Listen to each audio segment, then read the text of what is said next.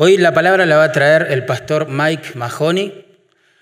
Él estuvo predicando junto a Alejandro Pelufo y Jonathan todo este fin de semana a los pastores. Imagino que debe estar cansado, pero contento también. Este, él es un hombre de Dios, un hombre que usa la palabra de Dios, por eso Dios lo usa a él. Un hombre que sirve al Señor allí en su país, en su iglesia.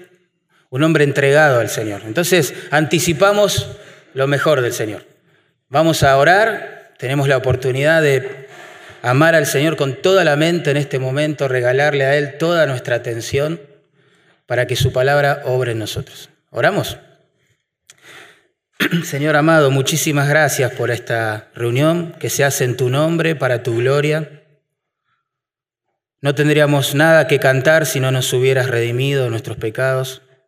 No tendríamos nada importante que decir desde este lugar si no fuera porque nos has dado tu palabra. Tantos años viviendo sin Dios, sin esperanza, sin Cristo pero tu gracia nos alcanzó, Señor. Y ahora que somos tus ovejas, queremos que nos pastorees, que nos alimentes, Señor, con tu palabra. Realmente lo necesitamos. Señor, te pedimos que cumplas el propósito por el cual la envías hoy, y eso en cada corazón, cada persona que esté hoy aquí. Te lo pedimos en el nombre de Jesús. Amén. Pastor Mike, por favor, ¿puede venir aquí?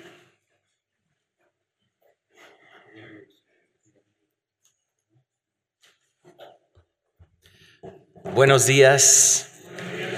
Es un placer para mí estar aquí con mi esposa. También Madeleine me acompañó esta vez. Estamos muy contentos recibiendo la, la hospitalidad de ustedes y de poder expresar un poco nuestro corazón acerca de la palabra de Dios esta mañana. Si tienen sus Biblias, espero que las tengan. Vamos a 2 Corintios capítulo 10. 2 Corintios capítulo 10. Este pasaje es beneficioso, la palabra de Dios tan profundo, un pozo sin fin, una oportunidad de estudiar esta palabra, empezando 2 Corintios 10, versículo 4, donde la palabra de Dios dice, porque las armas de nuestra milicia no son carnales, sino poderosas en Dios para la destrucción de fortalezas, derribando argumentos y toda altivez que se levanta contra el conocimiento de Dios y llevando cautivo todo pensamiento a la obediencia a Cristo y estando prontos para castigar toda desobediencia cuando vuestra obediencia sea perfecta. Era la guerra fría entre los Estados Unidos y la Unión Soviética. La ciudad de Berlín estaba dividida en dos partes. Berlín del oeste pertenecía a los aliados y Berlín del este pertenecía a la Unión Soviética. Como pueden imaginar, Berlín del este cayó, y ustedes saben esa historia, cayó en las garras del comunismo.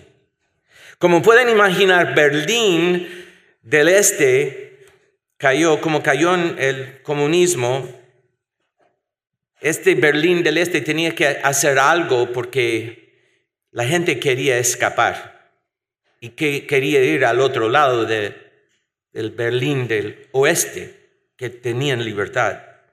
Entonces, los del Berlín del Este construyeron un muro de 12 pies de alto y más de 100 millas de largo que separaba la ciudad en dos, previniendo que cualquiera cruzara hacia el oeste.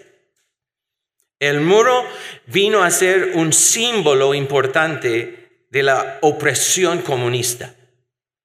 Se mantuvo impacto ese muro 28 años.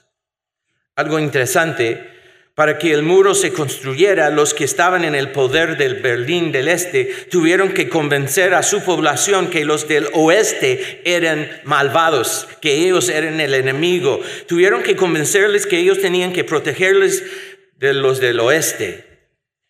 Decían que el oeste era fascista, era corrupto, era un camino hacia la ruina, decían. Tenían que detener la salida de la, de la gente. Desde 1949 hasta 1961, 2.5 millones de personas cruzaron de Berlín del Este hacia el oeste. Hubo una fuga de cerebros. Gente de cualquier posición, social o educativo, salieron de, Berlín de, este, fueron hacia el, oeste. Entonces, los que estaban en el poder de Berlín del este dijeron, ¿cómo detenemos la salida de la gente? ¿Cómo evitamos que salga? Fue así como llegaron a la siguiente conclusión. Tenemos que convencerlos que hacia donde están yendo es el enemigo Así que comenzaron una campaña para convencer a la población de Berlín del Este que Berlín del Oeste era el enemigo. Convencieron los que estaban bajo comunismo, en la esclavitud del comunismo, que la libertad fue peor. El muro representaba la bancarrota absoluta de la ideología del comunismo. Berlín del Este tenía evidencias visibles de pobreza, pánico, temor, todo impulsado por la socovación de la libertad. Pero convencieron a su gente que el oeste era peor. Fue así que el 13 de agosto de 1961 el muro comenzó a construirse. Se puso la primera piedra 100 millas rodeando la ciudad por completo, 12 pies de alto, murallas por doquier, soldados con armas para, entre comillas, proteger a la gente de, de los del oeste. Solo les tomó tres meses en construir el muro. Ya vaya que lo construyeron, ¿no?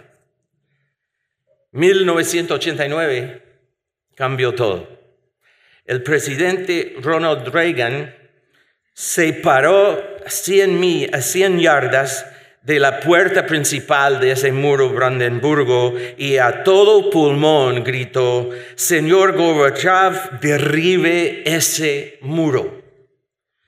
La gente corrió hacia el muro y este muro se vino abajo. Qué extraordinario pensar que nosotros vivimos, muchos de nosotros, en esta historia. Se mantuvo hasta el 9 de noviembre de 1989 cuando el presidente Ronald Reagan invitó a derribar el muro. Fue así como desató una población entera en contra del muro. En esencia, el presidente Reagan estaba diciendo, ya basta, basta con tanto engaño, ya basta con la esclavitud de esta gente debido a que se les ha, hecho pensar mal.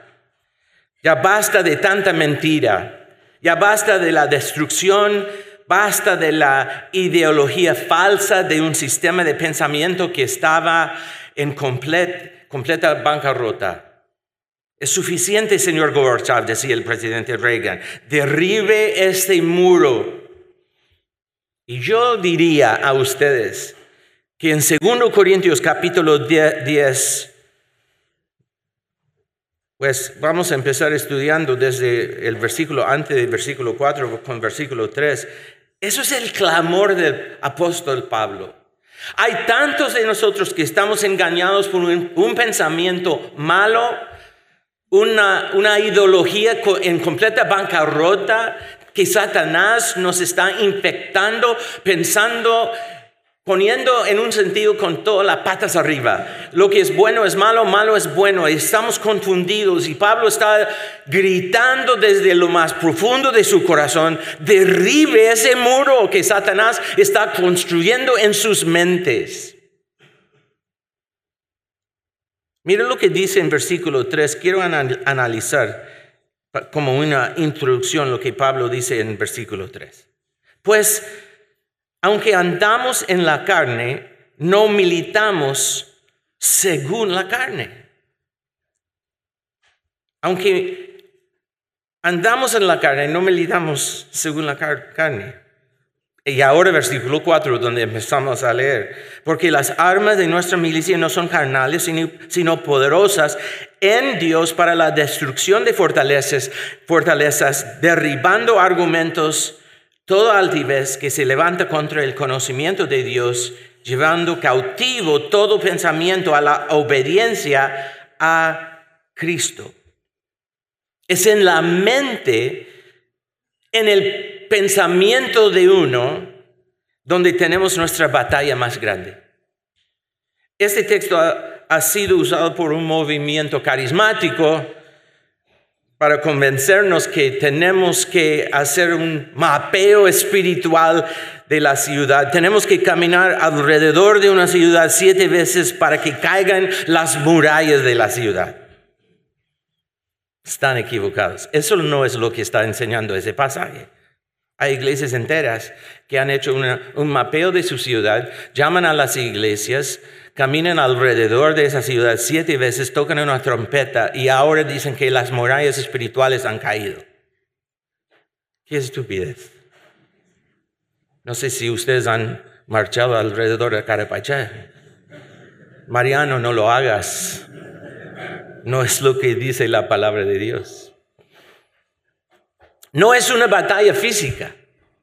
No es una batalla en donde tenemos que clamar en contra de las fuerzas demoníacas. Se está librando una guerra contra las fuerzas demoníacas y se encuentra esa batalla en el, libro, no tienen que buscarlo, yo, lo, leo, el, el, libro de Santiago, donde dice en Santiago capítulo 4, versículo 7, resistid al diablo y huirá de vosotros. Ahí está el mandamiento. Ah, en la conferencia me daba media luna. Bueno, es un domingo más formal. Bueno, está bien.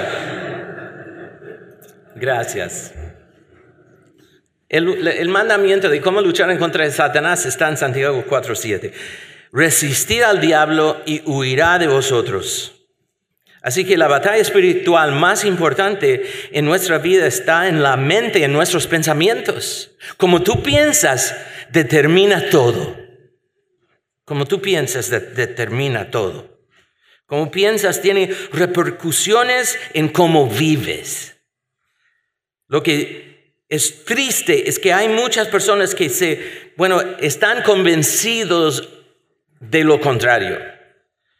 De manera que pasan muy poco tiempo trabajando en su mente, en lo que, en lo que, lo que piensan. Estamos aquí en un, un sermón donde les pedimos a ustedes de usar sus mentes para un estudio. Y si ustedes no tienen notas, no tienen pluma, lápiz, lapicero, no tienen nada, están solamente poniendo atención, sentándose después de una semana de trabajo, solo escuchando a un hombre hablar mucho por 40 minutos, se van a dormir. Porque la tendencia del cuerpo es, después de tanto esfuerzo, trabajando tanto, tú te sientes aquí en la iglesia y tu cuerpo dice, ajá, se paró. Y el cuerpo dice, vamos a aprovechar. Y si no estás enganchado, no estás realmente usando todos tus esfuerzos, tus pensamientos se van a otro lado, no vas a poder enfocarse y van a pensar que muy largo ese sermón, más con ese hombre con un acento raro. ¿Por qué no sea más corto? Y muchas iglesias están convencidos que tienen que entretener a la gente porque no están acostumbrados a estudiar, no son estudiantes. Cada vez que tenemos un sermón tenemos que abrir la Biblia, tomar nuestras notas, tener un lapicero y tomar notas estudiando para enfocarnos, estudiar, profundizándonos en lo que dice la palabra de Dios, porque tenemos que cambiar la forma en que pensamos. No viene fácil, es difícil. No, no olviden lo que Pablo dijo en Romanos capítulo 12, donde dicen los primeros dos versículos, transformados por medio de la renovación de vuestro entendimiento. Eso es un trabajo. Y si tú, tú, solamente vienes a hacer el rito, como los católicos que llegan a cultos, a sentarse, escuchar un cura, dar una exhortación de algo y se van pensando que ya cumplimos con lo que es espiritual. Ahora vamos a seguir con nuestra vida. Eso no vale nada. Pero Satanás está convenciendo a muchos, eso es lo que tenemos que hacer. Y no, los pensamientos y su forma de pensar no cambian nunca, ellos siguen en lo mismo. Por eso salen de la iglesia, el lunes están volviendo a lo mismo que siempre han vivido. Tenemos que cambiar la manera en que pensamos porque nuestro pensamiento ha sido corrompido grandemente por el pecado. A menos que lo sepamos, estamos pensando mal y por lo tanto estamos actuando mal. Y el resultado de nuestra vida es, una, es un fruto de una ideología equivocada. Vivimos basados en un pensamiento equivocado. Y la palabra de Dios como contraste está diseñada para que seamos estudiantes de su palabra a fin de que Él pueda cambiar nuestro pensamiento, la forma en que pensamos, y por lo tanto somos transformados de gloria en gloria a la imagen de Cristo, como dice 2 Corintios capítulo 3. ¿Cómo hacemos eso? Contemplando su gloria. Su gloria no, no es una experiencia emocional. Debemos convertirnos, convertirnos en estudiantes de la palabra de Dios. Bueno, vamos a hablar de tres puntos si tienen sus cuadernos, sus notas, sus Biblias. Primero, comprende la naturaleza crítica de la batalla. Primer punto.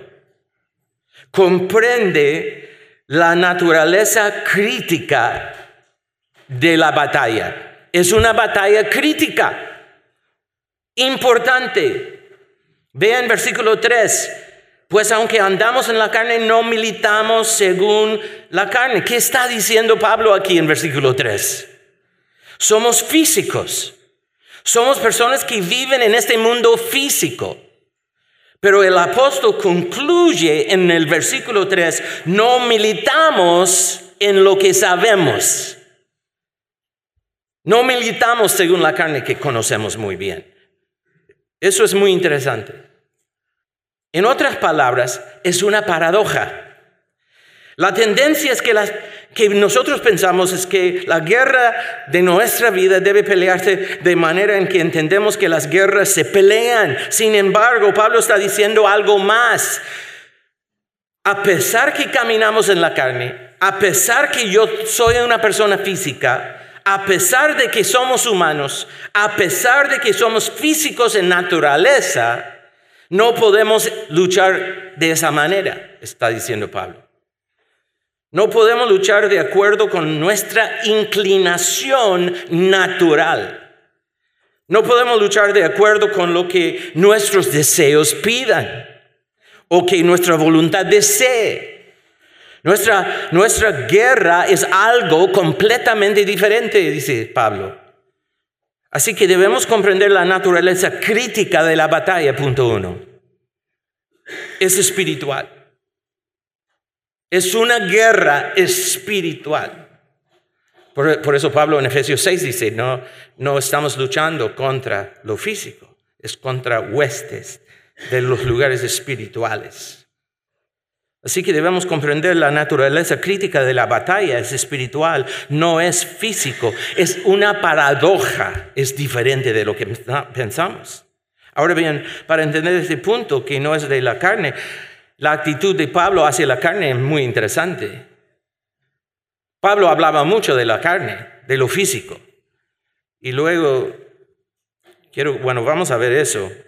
Quiero que me sigan porque es muy importante por unos minutos. Voy a pedirles que empleen su mente para ser estudiantes. Es exactamente lo que tendemos de no hacer. Así que usan su mente pensando en esa batalla espiritual y lo que Pablo nos está enseñando. Si la batalla está en la, en la manera en que pensamos y tenemos que reprogramar, transformando nuestro pensamiento, nuestro, nuestra forma de pensar, porque hemos sido lastimados por el pecado, afectados, corrompidos por el pecado, entonces necesitamos trabajar más fuerte en mi vida para asegurarnos de que nuestra manera de pensar es adecuada. Es posible que muchos que están aquí esta mañana no tienen un pensamiento bueno y su forma de pensar no es adecuada y por eso la vida cristiana no funciona para ustedes. Ustedes están aquí como buenos católicos evangélicos. Eso es lo que me impresiona mucho de la iglesia evangélica en todo el mundo donde yo viajo. No somos católicos, pero actuamos como católicos, usando la iglesia como un rito espiritual. No somos estudiantes, no empleamos la mente como debemos emplearla, no estamos, acostumbrados de ser estudiantes, queremos que el pastor nos entretiene, queremos que la música tenga luces y más emocional, porque eso me mantiene despierto y me voy. Eso es lo que hacemos aquí en Carapachay. Es la palabra de Dios y la tenemos que entender y estudiar. Hay muchas personas que están respirando, pero muy pocas personas que viven porque no saben pensar bien. Por eso Pablo afirma que debemos traer todo pensamiento y traerlo bajo la sumisión y obediencia a Cristo, porque nuestro pensamiento va mal. Miren conmigo lo que Pablo decía acerca de la carne. Filipenses, vamos a ese libro. Filipenses. Filipenses capítulo 3. Es muy interesante. Filipenses capítulo 3. Esa actitud hacia la carne es porque ella, ello es paradójico. No puedes vivir de la manera en que piensas que necesitas vivir según la carne, necesitas vivir diferente. Filipenses capítulo 3, versículo 4 dice, aunque yo tengo también de qué confiar en la carne, es que Pablo vivía en la carne, versículo 4, era humano, así como usted y yo somos. Y sigue diciendo, aunque yo tengo también de qué confiar en la carne, si alguno piensa que tiene de qué confiar en la carne, yo más, dice Pablo.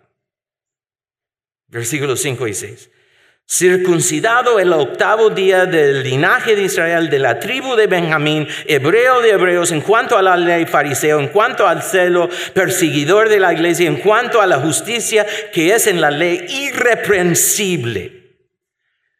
Si usted quiere vivir según la carne, Pablo dice, yo lo tenía todo resuelto. Según la carne, yo tenía todo listo. Yo era un experto en la carne, dice Pablo. Versículos 7 y 8 del capítulo 3. Pero cuántas cosas eran para mí ganancia, las he estimado como pérdida por amor de Cristo. Y ciertamente aún estimo todas las cosas como pérdida por la excelencia del conocimiento de Cristo Jesús mi Señor. Por amor del cual lo he perdido todo y lo tengo por basura para ganar a Cristo. ¿Quieres encontrar a alguien que conozcas? Que sin lugar a duda ame a Cristo. Será aquel que tenga todo por basura si tan solo pudiera conocer a Cristo. Hay una dulzura acerca de Cristo que conduce una vida. Simplemente necesito conocerlo más. Necesito entenderlo más. Tengo hambre por conocer más a Cristo. ¿Está esto en ti? ¿Así operas tú? Si, lo, si no está así en tu vida, si no tienes esa hambre, si estás aburrido, si te entretienes fácilmente con las cosas del mundo, si la dulzura y la pasión de Cristo no está conduciendo tu vida, no has estimado todo por, basura. Estás operando demasiado en la carne. Tienes que llegar a un punto donde digas, estoy dispuesto a estimar todo por basura si tan solo pudiera conocer a Cristo. Si tan solo pudiera ganar a Cristo. Esa es la actitud de Pablo.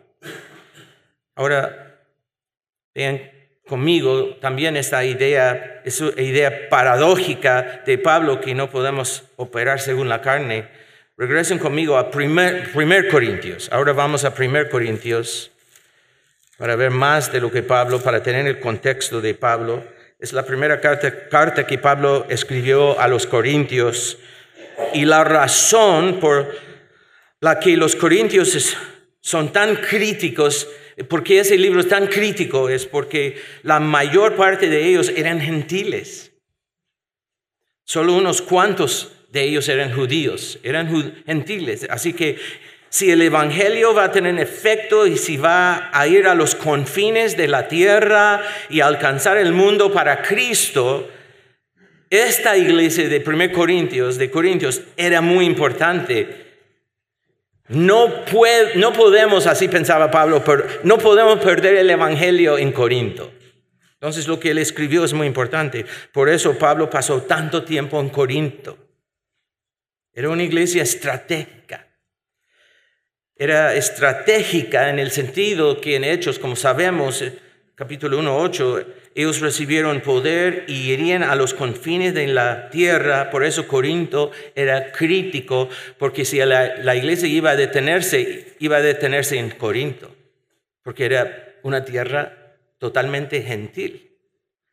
Si el, el Evangelio iba a extenderse a todo el mundo, la puerta al mundo era Corinto. Entonces lo que Pablo les enseña a los corintos es sumamente importante. Eh, por eso Pablo estaba muy atacado. Su testimonio fue atacado. Satanás quería destruir todo lo que Pablo hacía. Porque si ganaba la iglesia de Corinto, el Evangelio iba a extenderse a los confines del mundo. Mire lo que dice en 1 Corintios capítulo 1 versículo 18. Es una paradoja en donde dice que no podemos luchar en la carne, como dice en 2 Corintios 10.3. No podemos luchar según la inclinación natural de nuestro, nuestra voluntad. No podemos luchar como nuestras mentes quisieran ir a la guerra, porque la economía de Dios es diferente. Versículo 18, 1 Corintios 1, porque la palabra de la cruz es que es locura a los que se pierden, pero a los que se salvan, eso es a nosotros es poder de Dios. ¿No es lo que dice Romanos 1.16? Pablo decía, el Evangelio es el poder de Dios para salvación. Versículo 19 de 1 Corintios 1. Pues está escrito, destruiré la sabiduría de los sabios, desecharé el entendimiento de los entendidos. Voy a poner, en un sentido Dios está diciendo, voy a poner todo en su cabeza. Parecerá paradójico. Pero la economía de Dios siempre está en contra de la inclinación humana, de la mente corrompida y afectada por el pecado. Siempre está en contra de. Es por ello que peleamos contra ella. No es según la carne que peleamos. No andamos en la... Aunque andamos en la carne, no militamos según la carne. Y debemos llevar todo pensamiento cautivo a la obediencia y sumisión de Cristo porque la tendencia de nuestra mente es estar totalmente al opuesto. La tendencia de nuestra mente es desviarse. Y estamos cautivados con la cultura que nuestras mentes han sido tan corrompidas sin siquiera nosotros darnos cuenta, estamos pensando como el mundo, aún en la iglesia. Y debemos recordar que la batalla espiritual comienza en la mente. Comienza como pensamos. Verdaderamente importa cómo estás pensando. Mira 1 Corintios capítulo 1, versículo 20 y 21.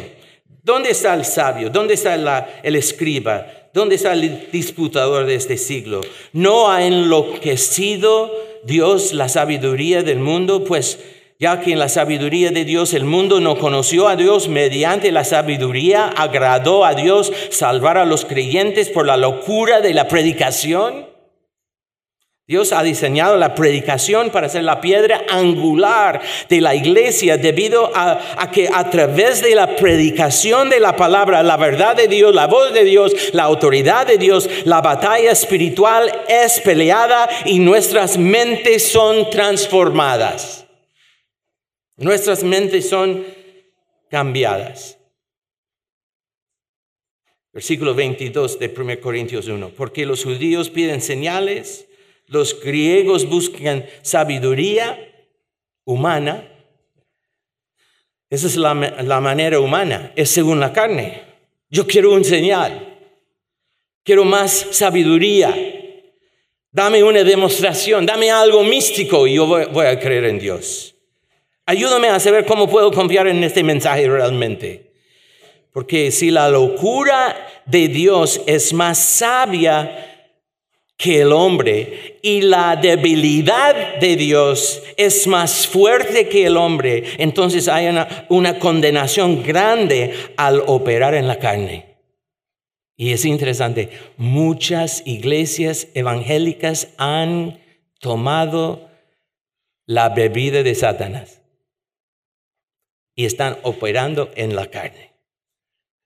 Ellos piensan que vamos a tener que dar lo que la gente pide buena música, un concierto cada domingo. En las iglesias evangélicas en Estados Unidos el, santuario ahora está todo oscuro, apenas hay una vela. El grupo de alabanza, ellos es un concierto, nadie canta, solo están observando. Es un entretenimiento increíble en la iglesia. Mira versículo 26, 28 de 1 Corintios 1. Pues mirad, hermanos, vuestra vocación, que no sois muchos sabios según la carne, ni muchos poderosos, ni muchos nobles, sino lo necio del mundo escogió Dios para avergonzar a los sabios, los débiles del mundo escogió Dios para avergonzar a lo fuerte, y lo vil del mundo y lo menospreciado escogió Dios, y lo que no es para deshacer lo que es. ¡Wow! Él quiere establecer la tendencia que la carne es el opuesto de lo que Dios quiere hacer. Esto lleva a Pablo a concluir el primer capítulo de 1 Corintios con una declaración de Dios mismo. Y Pablo dice lo siguiente, 1 Corintios 1, 31, citando Jeremías 9:24, el que se gloría, gloríese en el Señor. Y luego en capítulo 2, empezando, en capítulo 2, versículo 1, cuando fui a vosotros para anunciaros el testimonio de Dios, no fui con excelencia de palabras o de sabiduría, pues me propuse no saber entre vosotros cosa alguna, sino a Jesucristo y a este crucificado. Una locura. Es interesante notar que Pablo no tenía carisma de una personalidad, personalidad excelente. De hecho, dicen que era un feo, que no hablaba bien. No tenía nada de atractivo para el ojo. Así que la pregunta es, ¿a quién escoge Dios? Él no escogerá el más alto, pelo rubio, ojos azules. Dios no pide así. Dios no opera así.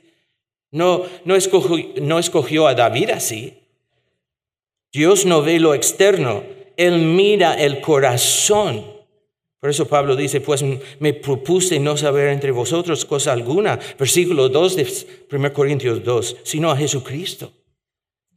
Y mira versículo 3 a 5 de 1 Corintios 2. Y estuve entre vosotros con debilidad, mucho temor, mucho temblor, y mi palabra, ni mi palabra, ni mi predicación fue con palabras persuasivas de humana sabiduría, sino de con demostración del Espíritu y de poder, para que vuestra fe no esté fundada en la sabiduría de los hombres, sino en el poder de Dios. Vayamos otra vez a 2 Corintios 10, que dice 2 Corintios 10, versículo 3, entendiendo que la batalla es crítica. Aunque andamos en la carne, ¿qué dice? No militamos según la carne. Dios establece todo en la cabeza. Así que guardas como piensas, porque es una batalla espiritual y tu batalla más crítica está en tu mente. Por eso es que es tan crítico, crítico como piensas. Es muy crítico y Dios lo establece todo en, en la cabeza. Esa es la paradoja de la vida cristiana. La economía de Dios no hace sentido para nosotros si pensamos en la carne. La obediencia nunca hace sentido para nosotros. Alguien dijo eso.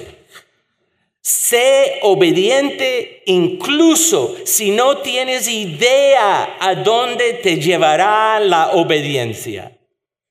Sé obediente incluso si no tienes idea a dónde te llevará la obediencia. La paradoja de la vida cristiana es que debes vivir de una manera en que, la, que rechazas lo que tu mente humana, la inclinación natural de tu voluntad desea. Es por ello que tantas personas respiran, pero pocos viven. La economía de Dios no es la economía de este mundo. Es de extrañar que el mundo ponga a un lado aquello que más necesitamos, la palabra de Dios, a mí me encanta que en esta iglesia, en el lugar principal, está esta sagrada cosa, el púlpito. Es un escritorio sagrado.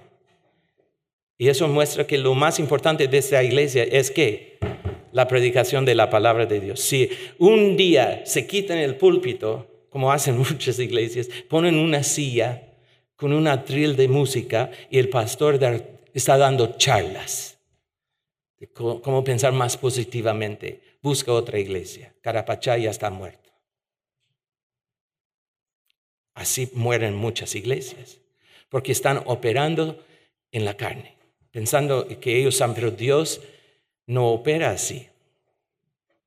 Parecen contradictorio. En ocasiones, debido al pecado y el efecto del pecado en nosotros, parece absurdo cómo Dios trabaja en nosotros. Parece ser lo opuesto de lo que conocemos y entendemos.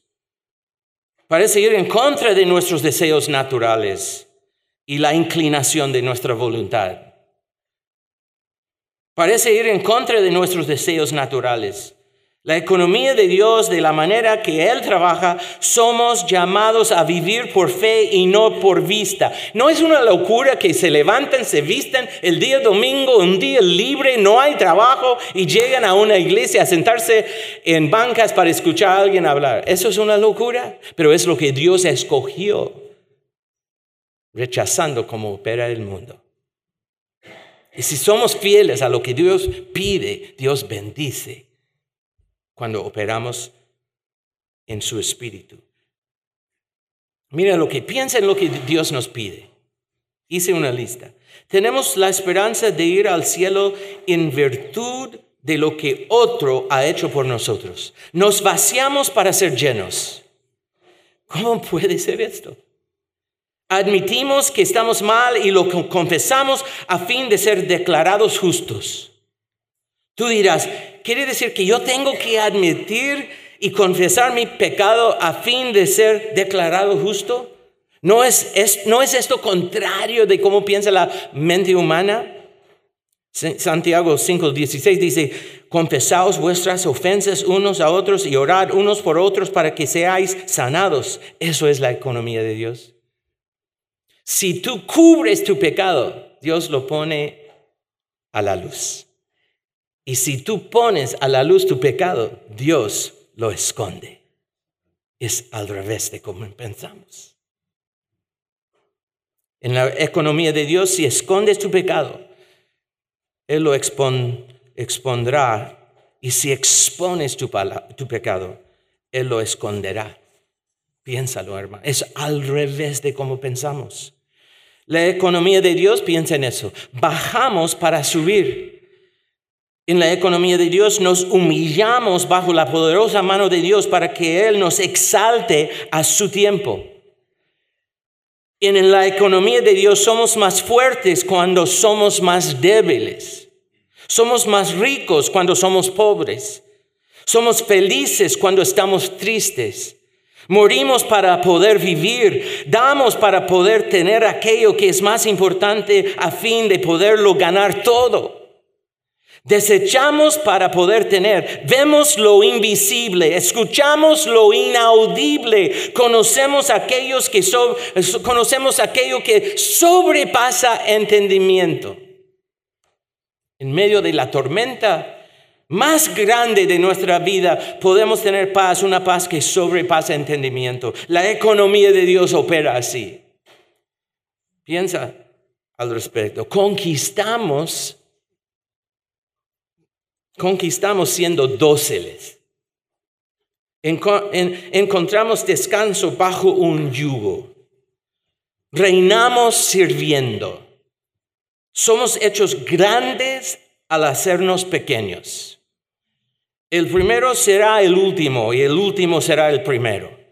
Encontramos la victoria al gloriarnos en nuestras debilidades. Pablo nos enseñó eso cuando él dice que tenía un aguijón en la carne, que era afligido y oraba y oraba, Señor, quítalo de mí. Y Dios dijo, no lo quitaré. Quiero que seas afligido a fin de que conozcas que es mi gloria la que será exhibida en tu vida.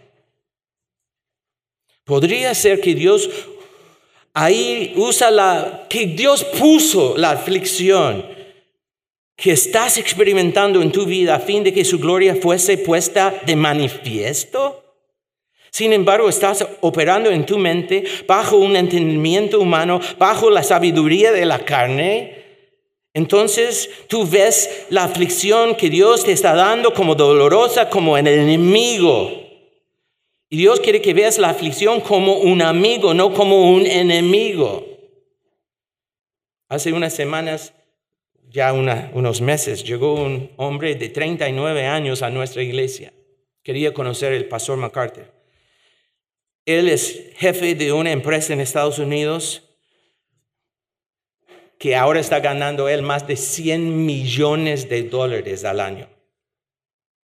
Y él llegó a la oficina, me junté con él y mientras estaba comiendo el almuerzo con él, le pregunté acerca de su testimonio cómo él ama a Cristo, cómo vino a la iglesia y dice que él recibió a Cristo a través del ministerio de MacArthur. Entonces yo le pregunté, ¿qué pasó en tu testimonio? Cuéntame. Me dice, yo amo a Cristo.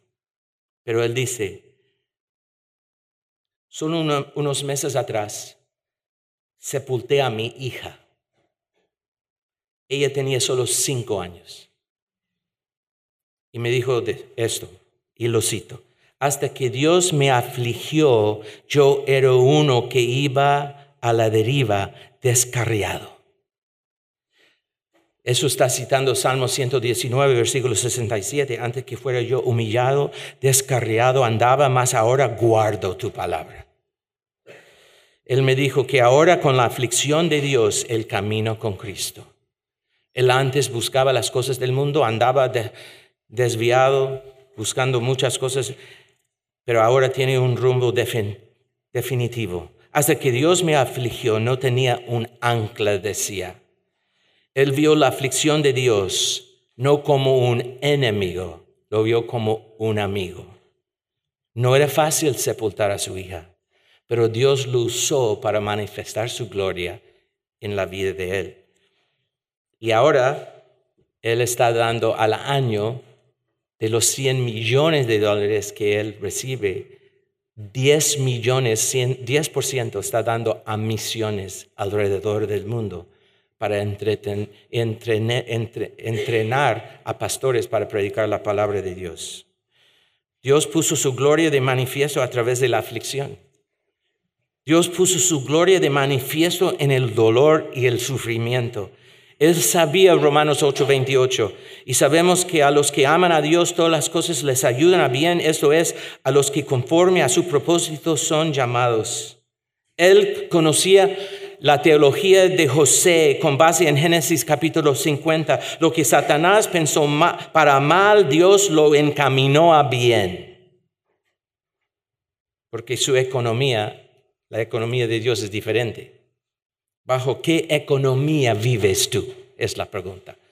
¿Bajo qué economía vives tú? Tu tendencia será vivir en la economía humana, según la carne. La inclinación de tu voluntad es rechazar aquello que es de Dios debido a que hemos sido tan afectados por la cultura y nuestro pecado. Operamos demasiado en el sistema del mundo. Dios quiere arrancar de nosotros eso. Y a veces para arrancar eso de nosotros, Él tiene que afligirnos para llamarnos la atención. Todo eso le parece bien a nuestro, corazón, pero a nuestra mente a veces no. Queremos librar la guerra, librarnos de la guerra según la carne, pero Pablo dice, no militamos así.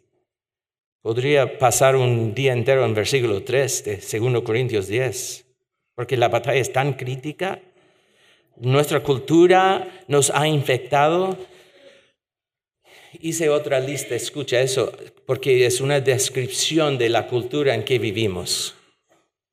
Tenemos edificios más altos, pero gente más chica.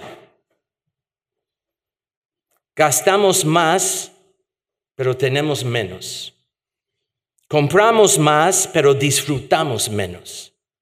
Tenemos casas más grandes y sin embargo tenemos familias más pequeñas.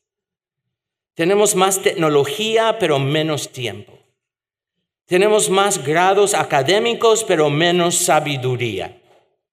Tenemos más conocimiento, pero menos juicio.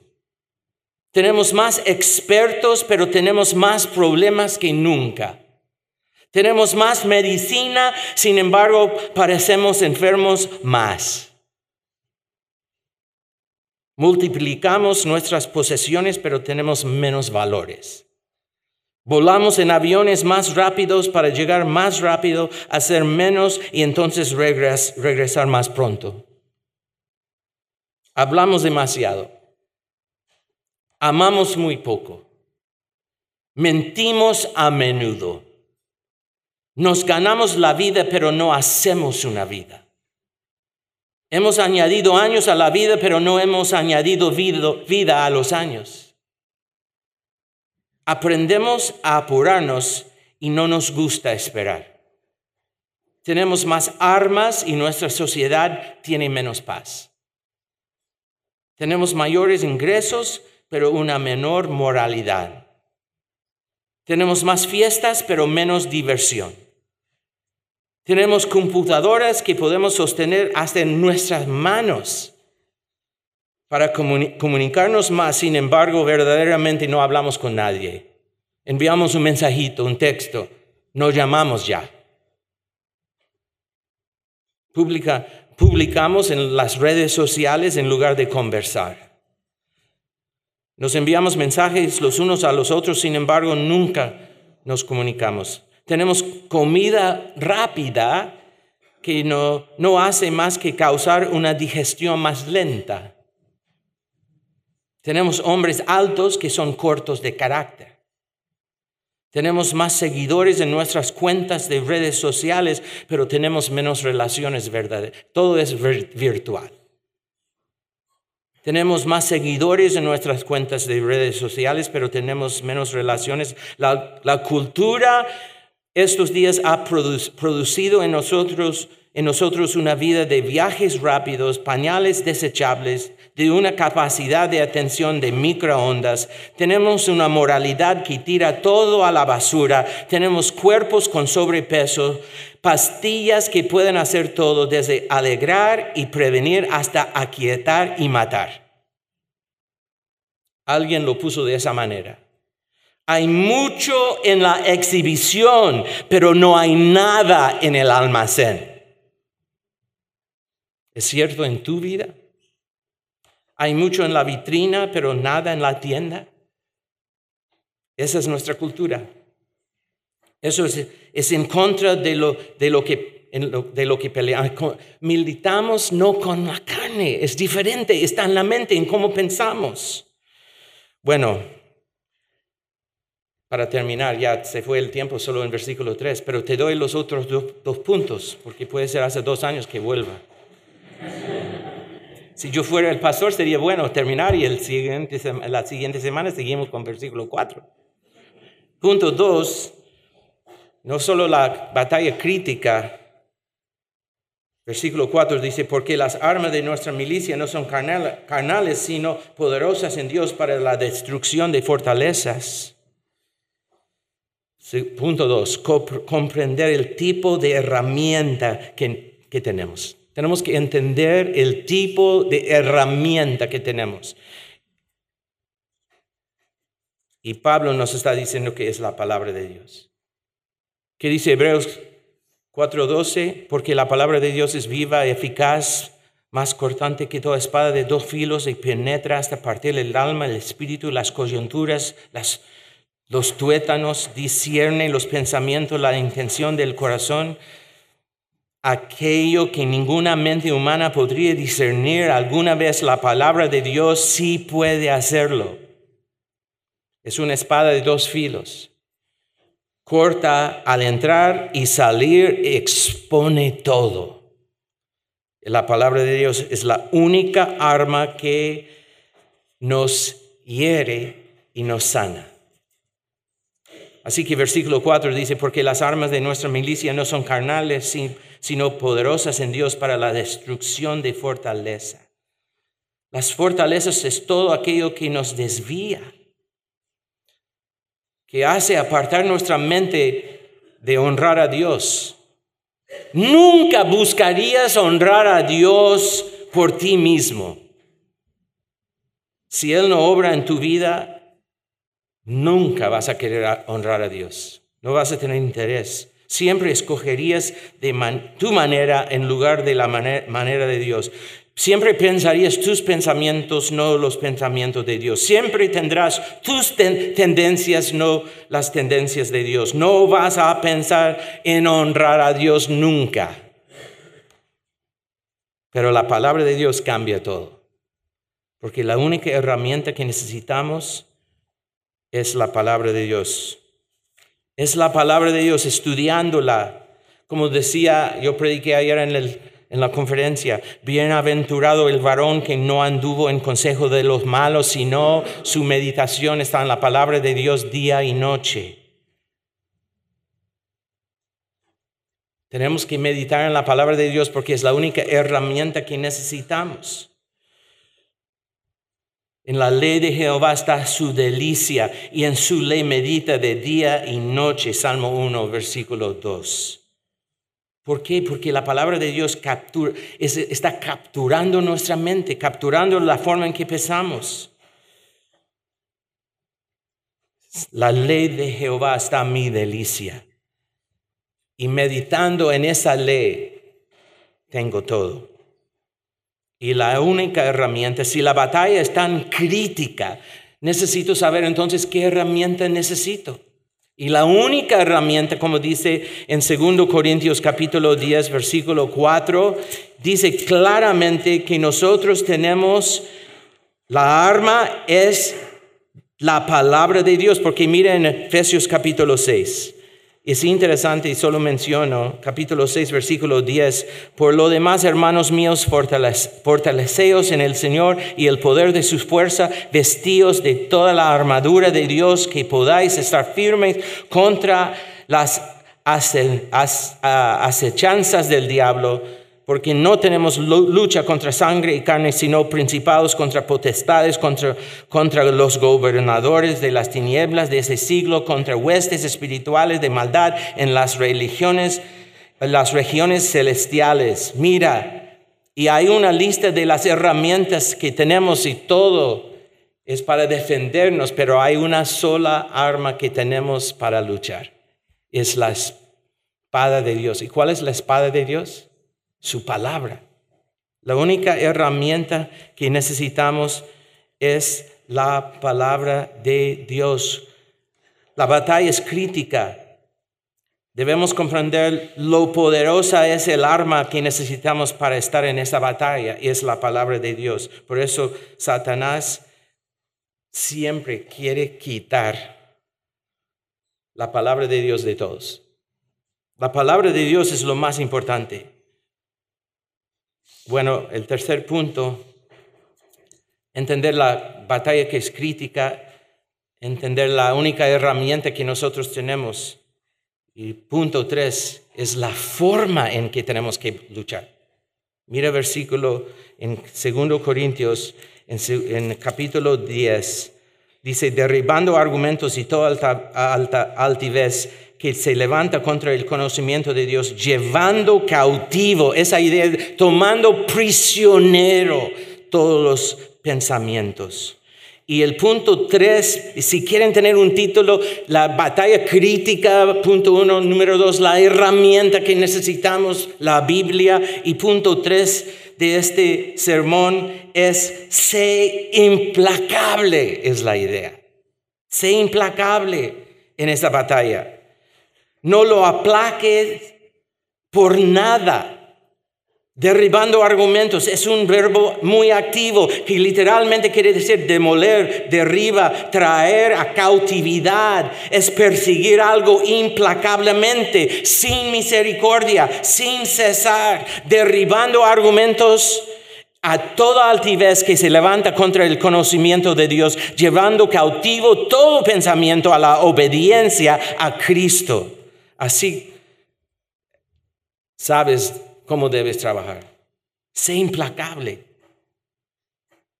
Ahí está la pelea, la pelea que necesitamos. Está, empieza siempre en la mente, en cómo pensamos. Entonces yo les pregunto, ¿bajo qué economía vives? Si tú estás viviendo como el mundo te manda, estás mal. Y hay muchos cristianos que siguen siendo cristianos, son verdaderamente justificados, van al cielo, pero siguen una forma de pensar no adecuada para la economía de Dios. Y Dios hoy día, a través de 2 Corintios capítulo 10, está diciendo que derribe ese muro que Satanás ha construido en tu vida y piensa ahora como Dios te pide. Eso es lo que Dios nos está dando. Pues aunque andamos en la carne, no militamos según la carne, porque la batalla es crítica, porque las armas que tenemos de nuestra milicia no son carnales, sino poderosas en Dios, porque es su palabra. Sé implacable, derribando argumentos, tomando prisionero cada pensamiento que va en contra de Dios, llevando cautivo todo pensamiento a la obediencia a Cristo.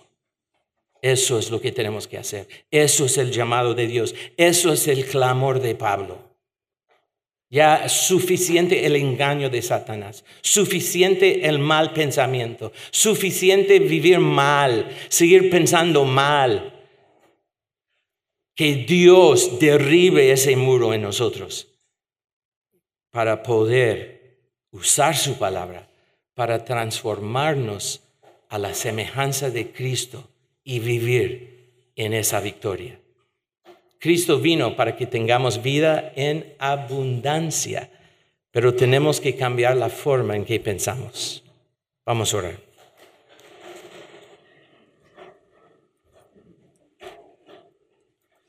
Señor, damos gracias a Dios por esta enseñanza de Pablo en 2 Corintios 10 que nos enseña acerca de la batalla, acerca de la arma que tenemos y la forma en que debemos batallar. Ayúdanos transformando nuestras mentes para pensar diferente. Ayúdanos transformando la forma en que operamos para que no sigamos operando en la carne, pero operando en tu espíritu. Cámbianos, transfórmanos, renuévanos.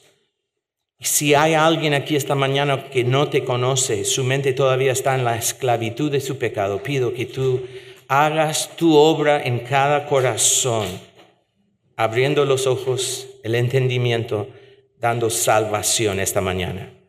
Y para los cristianos que sí te conocen, pero están pensando mal, afectados por la cultura, yo te pido, Señor, que tú intervengas en la forma en que ellos piensan, cambiando su forma de pensar, rescatándoles de la economía de este mundo para someterse a la economía tuya.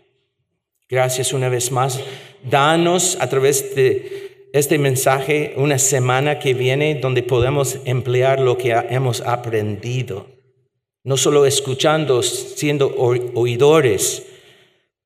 Pedimos hoy que seamos hacedores de tu palabra. Lo pedimos en el nombre de Cristo Jesús. Amén. Que Dios